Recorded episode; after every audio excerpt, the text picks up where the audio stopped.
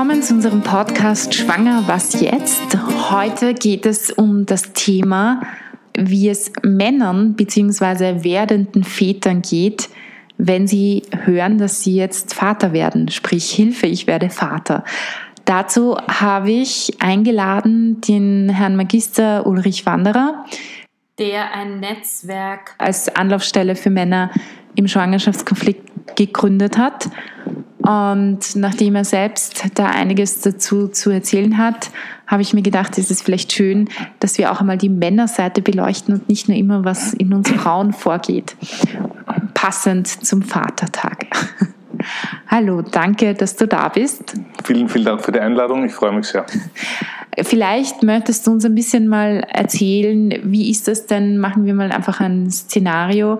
Ähm, eine Frau, ein Paar sind jetzt vielleicht, was weiß ich, ein, zwei Jahre zusammen, mögen sich an sich sehr gerne, haben an sich eigentlich schon vor, zusammen zu bleiben. Also nehmen wir mal so die Idealkonstruktion. Ähm, und auf einmal wird die Freundin, beziehungsweise vielleicht sind sie auch schon verheiratet, Frau schwanger. Sie sind grundsätzlich vielleicht dafür offen, aber eigentlich ist es ihnen doch etwas zu früh. Sie fühlen sich noch nicht so richtig bereit dazu und beide überfordert. Ähm, wie, was geht da im Mann vor?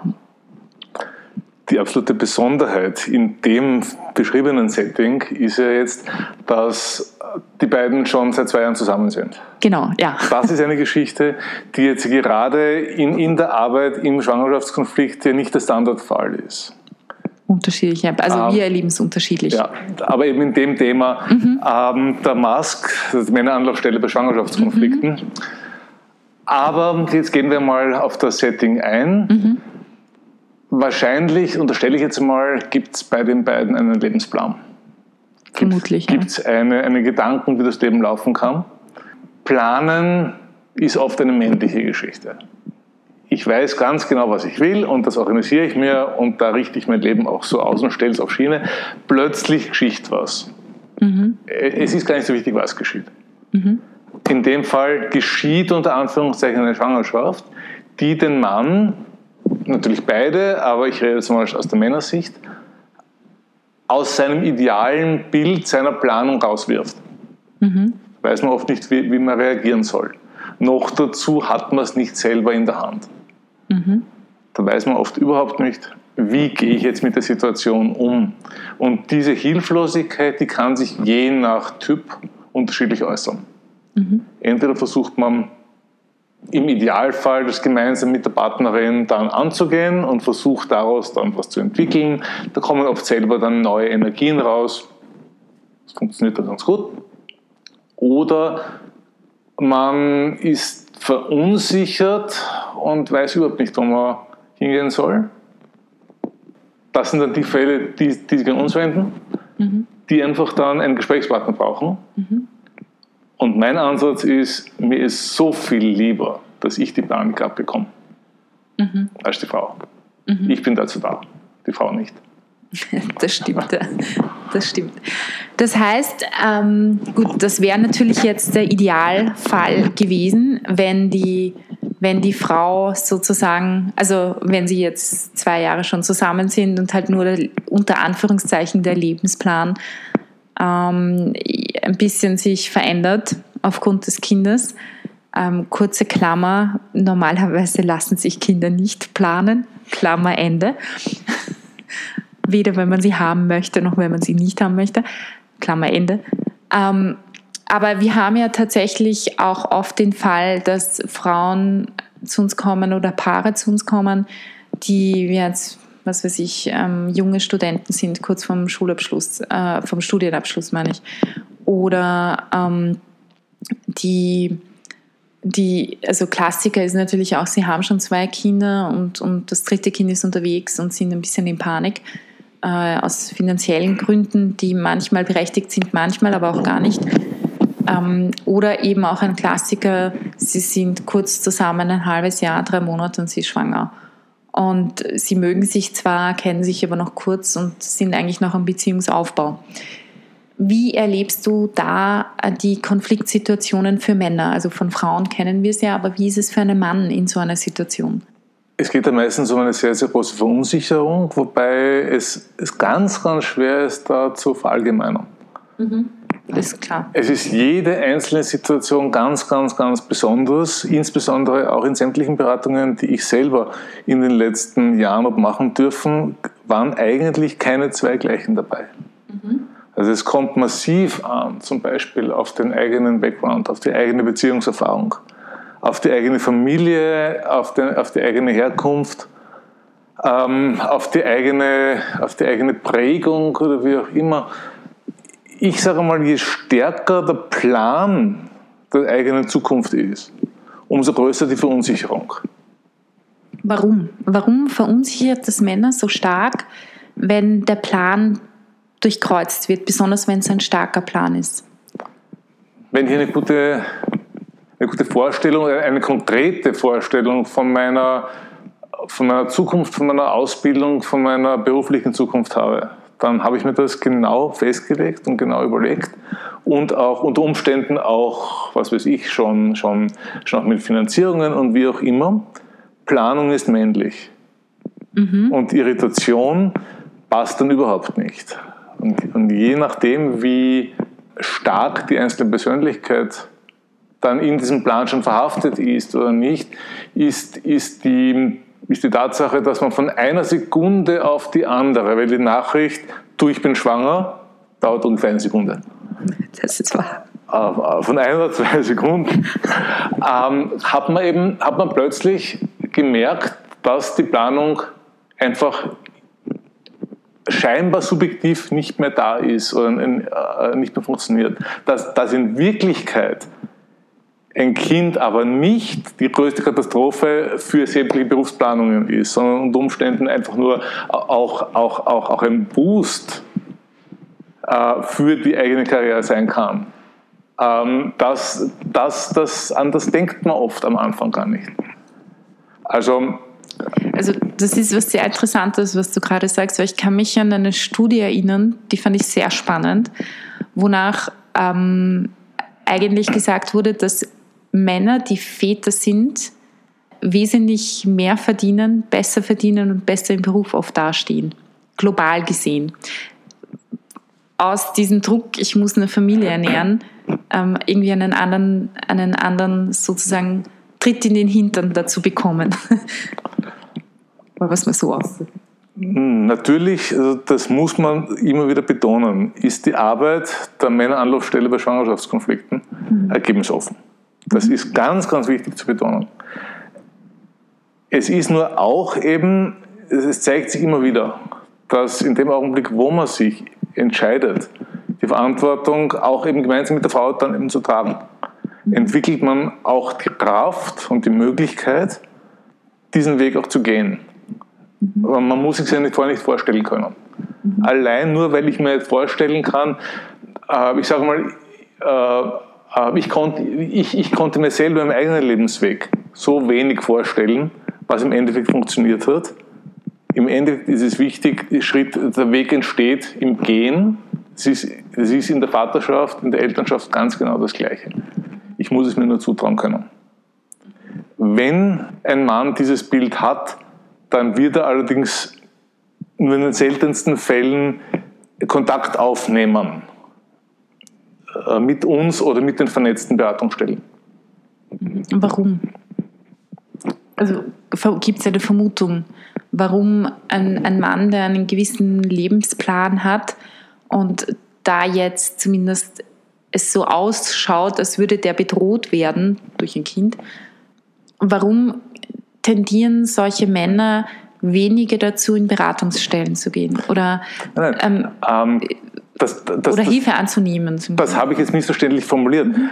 Äh, ich habe gemeint, dass eben die, die sich, die sich zutrauen, ähm, das Thema auch anzugehen und die eben, die eben das Vertrauen haben in sich, in die Beziehung, mhm. die kommen nicht zu uns. Ah, okay, ich verstehe. Es kommen vielmehr die, die Angst haben, dass ihr Plan über den Haufen geworfen äh, worden ist mhm. und, und dass sie, dass sie der, Klassik, der klassische Satz in dem Kontext im Erstgespräch ist, da kommt das Wort angehängt natürlich vor. Mhm. Ähm, gut, dass, dass, dass das die Frau oft genauso sieht. Das, das, das, das liegt in der Natur der Sache. Nur es geht darum, zumindest in meinem Verständnis, eine Anlaufstelle zu sein, ein Ansprechpartner zu sein. Es geht nicht darum, was meine Meinung ist, sondern dass der Mann seine persönliche Überlegung einmal in einem neutralen Gespräch formulieren kann mhm. und dann durch, durch Fragen, durch Fragestellungen auch draufkommt, wie geht es ihm wirklich. Mhm. Und dann ohne Panik, ohne Angst. Mhm. Da ändert sich manchmal die Meinung der Leute durchaus. Okay. Und ich meine, wir sind uns ja einer Meinung, dass eine Panik, eine Entscheidung aus einer Panikreaktion ähm, meistens nicht immer gleich die beste Entscheidung ist. Auf jeden Fall. Wie kann ein Mann jetzt zum Beispiel, wenn er jetzt auch hier zuhört und er ist zum Beispiel, wir haben ja auch viele Hörer, die gar nicht in Österreich sind, was ich an unserer, anhand unserer Statistik gesehen habe. Wie kann man als Mann, wenn man jetzt wirklich in so einer Situation ist und ähm, ich kriege Panik, weil, oh scheiße, mein Leben verändert sich jetzt, nicht so, wie ich es eigentlich wollte. Was ist so das Erste für einen Mann, was er machen kann, dass er mal von dieser Panik runterkommt? Frauen funktionieren ja psychisch ein wenig anders als Männer, in manchen Dingen sogar grob anders als Männer. Aber was kann ein Mann da tun oder was kann vielleicht auch eine Frau tun, um dem Mann zu helfen, dass er von dieser Panik herunterkommt? Bevor Sie eine Entscheidung treffen? Gut, also die lange Pause, die ich jetzt mache, zeigt schon, es ist schwer. es ist sehr, sehr schwer. Ähm, es gibt da sicherlich auch kein, kein Universalrezept. Mhm. Ich fange mal anders an. Was soll er nicht tun? Er soll nicht in seiner Panik die falsche, die falsche Reaktion, die falsche, die falsche Aktion setzen. Er soll nicht laut werden, er soll nicht schreien, er soll nicht offensiv werden, nicht aggressiv. Ähm, ob man dann, ob man dann laufen geht, ob man in den Wald geht, ob man Freunde anruft, ob man Beratungsstellen anruft, ob man wen auch immer kontaktiert, um zu reden, das ist höchstpersönlich und sehr unterschiedlich. Mhm. Aber in seiner, in seiner Panik, in diesem vermuteten schwarzen Loch, vor dem er plötzlich steht, da dann seine Angst an der Frau auszulassen, das ist definitiv die falsche Entscheidung. Wenngleich sie menschlich vielleicht verständlich ist, nur es liegt dann an den Beratern, den Mann zu helfen, diese, diese Emotionen dann doch wieder, doch wieder anzuschauen und mit der Frau dahingehend zu reden, dass man dann vielleicht zu einem Konsens kommt, wie auch immer der ausschaut. Mhm. Okay. Und kannst du uns ein paar Beispiele einer, also ein paar Fallbeispiele nennen? Du hast ja selber auch ein Buch geschrieben, in dem du auch ein paar drinnen hast. Ähm, das Ganze heißt Hilfe, ich werde Vater. Ist im Eigenverlag erschienen, äh, Männer im Schwangerschaftskonflikt.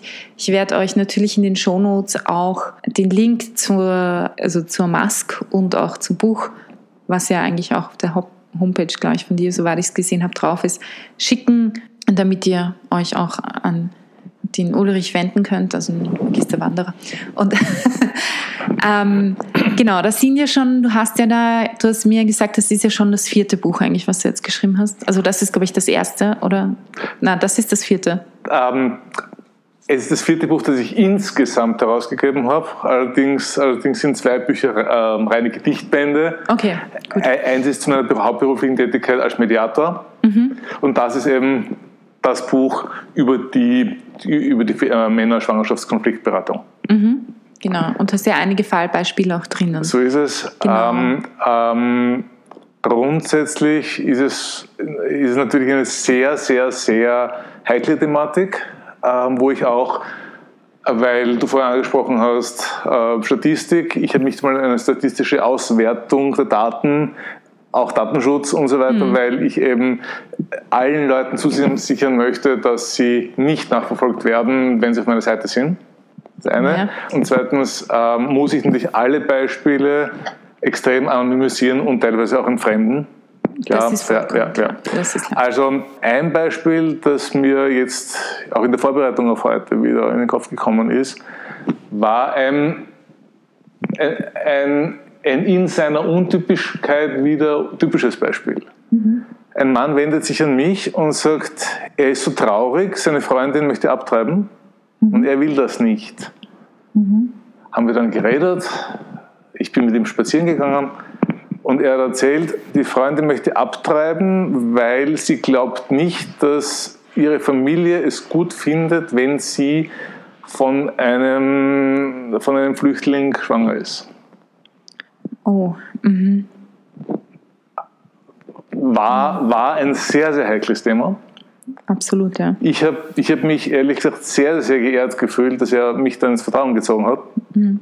Er hat zuerst auch gefragt, wie ist das Ganze rechtlich?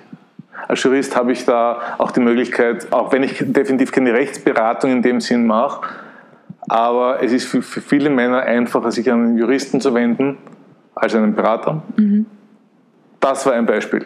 Mhm. Ein anderes Beispiel war, das durfte ich auch mit ein paar Änderungen schreiben, ähm, wo sich ein Mann Anfang seiner Pension an mich wendet, ähm, dass seine Freundin entgegen aller Zusicherungen offenbar doch schwanger werden konnte. Mhm. Er hat so Man weiß das auch als Frau ja nicht immer. Ne? Also so ist das ist nicht immer ein Reinlegen von Männern, sondern so ist es, so ist es. Genau. die Fruchtbarkeit ist nicht immer planbar. Genau. Auch nicht immer verhinderbar, auch mit allen Methoden nicht. Ähm, und und das Interessante war, dass er dann gemeint hat, er, er liebt seine Freundin natürlich. Er will nur einfach keine emotionale Nahebeziehung zu seinem Kind aufbauen. Mhm. Also das Kind kommt auf die Welt, er will nur keine emotionale Nahebeziehung aufbauen. Mhm. Und die Art und Weise und die, und die Oftmaligkeit, mit der er das wiederholt hat, hat halt darauf hinschließen lassen, die hat er schon längst, diese mhm. emotionale neue Beziehung. Ähm, wie wir dann darüber geredet haben, war, war, das eine wunderschöne und sehr emotionale Beratung, die wir dann auch noch weitergeführt haben. Also das war ein gutes Beispiel. Oder natürlich auch, wenn einfach ähm, junge Männer, die emotional noch nicht reif genug sind, für, für eine Beziehung und insbesondere nicht für eine Vaterschaft, mhm. dann plötzlich vor die Tatsache gestellt werden, die Frau ist schwanger. Mhm. Da freue ich mich sehr, dass ich eben dass ich sehr gut vernetzt bin mit auch der Männerberatung Wien, mit vielen anderen Männerberatungsstellen zum Beispiel oder mit Lebens- und Sozialberaterinnen, mhm. Die, die, sich dann, die ich dann weiterempfehlen kann und die in den konkreten Fällen dann mit den Leuten reden. Ähm, da weiß ich oft gar nicht, wie es weitergeht, will ich auch gar nicht wissen weil es geht nicht um meine Neugier, es geht um die, um die Fälle. Ja, wir wissen es auch nicht immer, wie es weitergeht. Manchmal erfahren wir es, dann sind wir ja, unterschiedlich, je nachdem. Aber ähm, grundsätzlich, meistens erfährt man es ja auch nicht wirklich, wie es dann ausgegangen ist, manchmal schon. Und ähm, ja, also das ist natürlich sehr, sehr spannend auch, äh, vor allem auch die Männerseite zu sehen und ähm, gibt es noch irgendetwas, was du sagen möchtest, was du noch erzählen möchtest über also die was Arbeit? Mir, äh, was mir sehr, sehr wichtig ist, ist, ist eben zu betonen, dass in dem Netzwerk fast ausschließlich geförderte ähm, Beratungsstellen mhm. vernetzt sind. Das heißt, es ist keine Kostenfrage. Mhm. Auch ich selber habe sämtliche Arbeit unentgeltlich gemacht in diesem ganzen Netzwerk weil mir das Thema einfach ein großes Anliegen ist. Ich arbeite seit 2007 in der Familienberatung und mhm. lerne das sehr oft kennen, wie eben es laufen kann, wenn die erste Reaktion ähm, unter Anführungszeichen falsch läuft. Mhm. Deshalb wollte ich das Ganze auch gründen. Mhm. Die Idee, ein Buch zu schreiben darüber, ist neben meiner Leidenschaft für, für diverse schriftstellerische Tätigkeiten, insbesondere auch da entstanden, weil ich einmal in einem großen Buchgeschäft war und geschaut habe, was gibt es für Literatur. Mhm. Und zu dem Zeitpunkt, das war vor zwei Jahren, hat es zum Thema Hilfe, ich werde Vater noch nichts gegeben. Es war mhm. sehr viel, äh, wie werde ich ein perfekter Vater. Mhm. Aber nicht, ich bin überfordert von der Tatsache, dass ich Vater werde. Mhm. Und habe ich mir einfach gedacht, okay, dann schreibst du es halt selber. Mhm. Und nachdem ich jetzt da schon eine gewisse Leidenschaft zu dem Thema habe, allerdings nicht der uneingeschränkte Fachmann auf dem Gebiet bin, habe ich mich sehr gefreut, dass ich dann noch viele, viele, viele Fachleute auch noch gewinnen konnte, mhm. unter anderem den, den, Hubert Steger von der Väterberatung und Männerberatung Wien, die Frau Magister Ott, eine, eine Familienberaterin, Michaela Krober ist Psychotherapeutin, Magister Breitwieser, äh, Ebster, äh, Sozialberater, Martina Arnitz-Eder ist eine Stillberaterin. Es ist ein, ein sehr, sehr breit gefächertes Buch, mhm. weil mir einfach es wichtig war, dass es Literatur zum Thema gibt. Mhm. Was mir noch wichtig ist, es geht mir nicht darum, mich jemandem aufzudrängen. Mhm. Es geht nicht darum, dass ich ein Thema besetzen möchte, es geht mir einfach nur darum, da zu sein, wenn jemand Hilfe braucht. Mhm. Es soll gefunden werden können. Auf jeden Fall. Auch schlicht und einfach, die Werbung dafür kann ich mir echt nicht leisten. das verstehe ich. Werbekosten sind groß. Aber so haben wir jetzt einmal, hast du eine Möglichkeit, jetzt über einen Podcast ein bisschen was zu bekommen und im, am Blog werden wir es natürlich auch noch bringen. Was mich jetzt noch interessieren würde, ist, hast du eigentlich hauptsächlich Männer, die zu dir kommen, ganz am Anfang der Schwangerschaft? Oder hast du auch Männer, die irgendwie im Laufe der Schwangerschaft bzw. nach der Geburt zu dir kommen, weil sie das Gefühl haben, okay, ich freue mich zwar über das Kind, aber irgendwie bin ich trotzdem überfordert das eine muss ja kein Gegensatz zum anderen sein und man muss sich ja dafür auch nicht schämen. Also es kommen, es kommen Männer in absolut jeder Phase zu mir. Ähm, mhm. Ähm, über die Mask, über die Männeranlaufstelle bei Schwangerschaftskonflikten kommen die Männer ähm, allerdings halt in der Anfangszeit der Schwangerschaft, mhm. primär in den ersten Wochen, mhm. insbesondere halt nachdem sie es erfahren haben. Ja, so wie bei Weil es da ja auch darum geht, die, die Meinungsbildung zu unterstützen. Mhm. Oder bei der Meinungsbildung zu unterstützen. Mhm. Ähm, bis hin zur Selbsterhaltungsfähigkeit und weiter mhm. kommen die Männer dann, also kommen die Väter dann in die diversen Familienberatungsstellen oder zu Gericht, wo ich arbeite. Also ich habe mhm. hab das Glück, von der allerersten Nachricht, du, ich bin schwanger, mhm bis hin, äh, endlich muss ich keinen Unterhalt mehr zahlen, mhm. in den unterschiedlichsten Settings Männer betreuen zu dürfen. Mhm. Verstehe. Das ist gut, das ist ein großes Feld, das ist sehr viel Arbeit. Ähm, sehr das ist eine viel, wunderschöne Arbeit. Das ist eine schöne Arbeit, das stimmt. Und äh, ich, ja, also ich würde sagen, wenn du nichts mehr hinzufügen möchtest, möchtest du noch ein Beispiel erzählen, wo du sagst, das berührt dich eigentlich sehr? Also, also die Beispiele, die mich innerlich sehr, sehr berührt haben, will ich und kann ich nicht erzählen, auf, aufgrund eben der Verschwiegenheitsverpflichtung ja. mhm. der Klienten gegenüber. Und, und, und ich denke mir, ich, ich weiß, dass welcher Fall mich am meisten berührt, das ist der nächste. Wunderbar. Danke dir. Äh, ich wünsche und ähm, ich hoffe, dass ihr etwas habt mitnehmen können, falls ihr selber im Schwangerschaftskonflikt seid, sei es, äh, dass ihr eine Frau seid, sei es, dass ihr ein Mann seid, könnt ihr euch als Männer gerne an die Mask, an den Ulrich wenden. Als Frauen könnt ihr euch gerne natürlich an uns wenden. Wir werden alles wie immer in den Shownotes verlinken und für heute wünschen wir euch einen wunderschönen Abend, eine gute Nacht oder einen wunderschönen Morgen, wann immer ihr diesen Podcast hört. Und auf jeden Fall alles wunderschön und einen sehr schönen Vatertag. Alles Gute.